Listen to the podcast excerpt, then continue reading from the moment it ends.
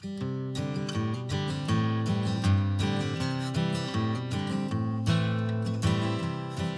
noite a todos.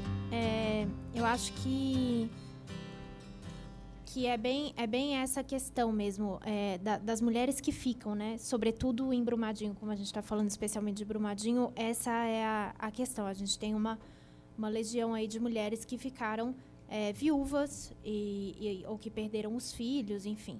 É, eu busquei esse dado, né? Sabendo que ia falar sobre mulheres, é, pesquisei de, desse, desse, desse número de mortos quantos eram homens, quantos, er, quantos eram mulheres.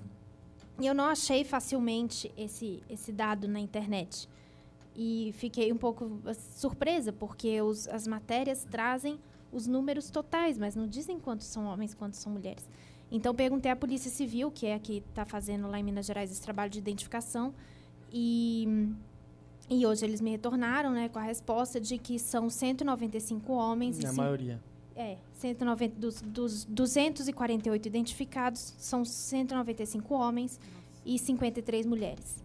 É... Só um parênteses, chama atenção se você olhar a lista dos nomes dos mortos ou desaparecidos em Brumadinho, que você começa a ver Jonathan, Jonathan, Jonathan, Jonathan, José, José, José, José, José Luiz, José Luiz. Então é bem assim a, a lista. É, uma, uma grande maioria de homens. E, e aí eu falei com o assessor da, da polícia, falei, olha, desculpa que eu incomodar vocês com essa demanda, mas eu procurei na internet e eu não achei esse número. E aí ele falou assim, mas a gente não tinha isso sistematizado, eu tive que contar um a um para te falar. E aí eu falei, meu Deus, mas ou seja, não existe uma preocupação em, em separar as pessoas por gênero, ou seja, é, a gente não a gente nem sabe quantos são os homens que morreram, como é que a gente vai pensar nas mulheres que ficaram?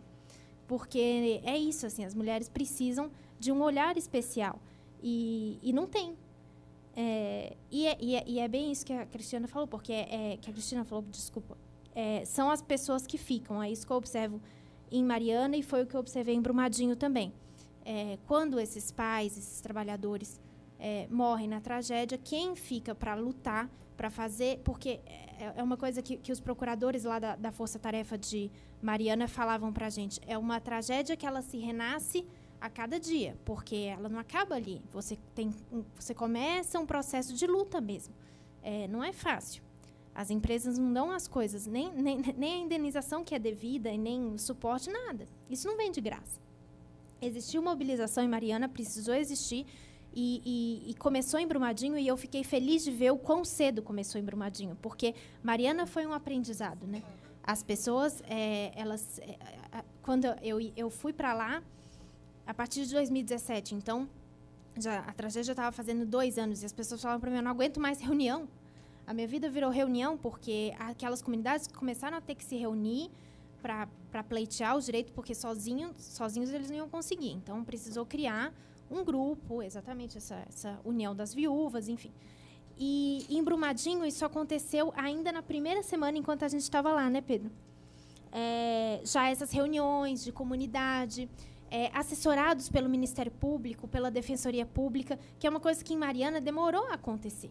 Então, já tinham é, pessoas do Ministério Público, da, da Defensoria, dizendo: olha, isso vocês fazem, isso vocês não fazem, porque começou a circular. Já calejados por Mariana, é, né? Porque é uma, aí é uma boataria, é como é que eu consigo isso, como é que.